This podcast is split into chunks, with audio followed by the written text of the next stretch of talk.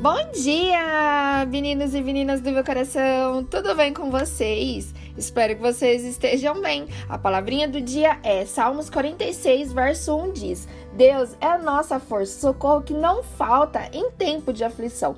Por isso, não teremos medo, ainda que a terra seja abalada e as montanhas caiam nas profundezas do oceano, não teremos medo, ainda que os mares se agitem e rujam e os montes tremam violentamente.